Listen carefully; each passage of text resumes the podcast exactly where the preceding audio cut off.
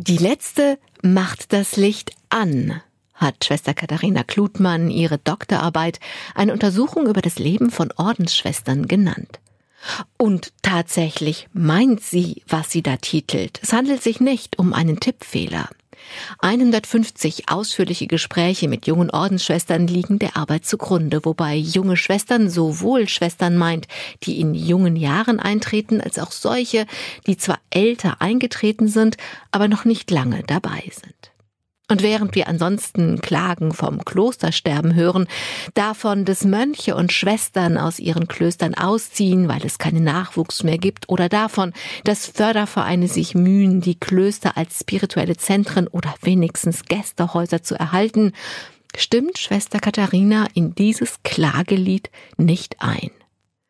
Wobei Schwester Katharina die Trauer, die Ordensfrauen und Männer begleitet, die ihre Heimat aufgeben müssen, natürlich nur zu gut verstehen kann. Aber Schwester Katharina erinnert auch an viele Jahrhunderte Klostergeschichte, in der das 19. Jahrhundert mit seinem florierenden, wachsenden Angebot an neuen Orden und ihrem großen Zulauf die große Ausnahme war. Auf die ganze Kirchengeschichte gesehen waren es immer nur wenige Menschen, die eine Berufung zum Ordensleben in sich gespürt haben.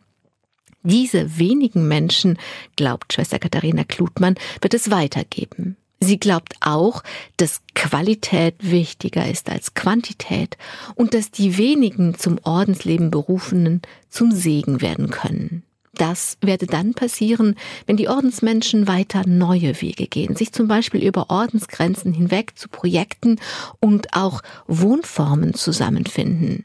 Sie selber lebt, wovon sie spricht. Als Provinzoberin der Franziskanerin lebt sie nicht im Kloster in Lüdinghausen, sondern in einer Mietswohnung in Münster, 30 Kilometer von Lüdinghausen, wo sie ihr Büro als Provinzoberin hat, entfernt in einer Kommunität. Schwester Katharina Klutmann bekommt als Vorsitzende der Deutschen Ordensobernkonferenz die Entwicklung in circa 415 deutschen Orden mit und sagt doch gelassen, die letzte macht das Licht an. Auch bei der allerletzten wird das Licht nicht ausgehen. Was für eine Botschaft zu Ostern.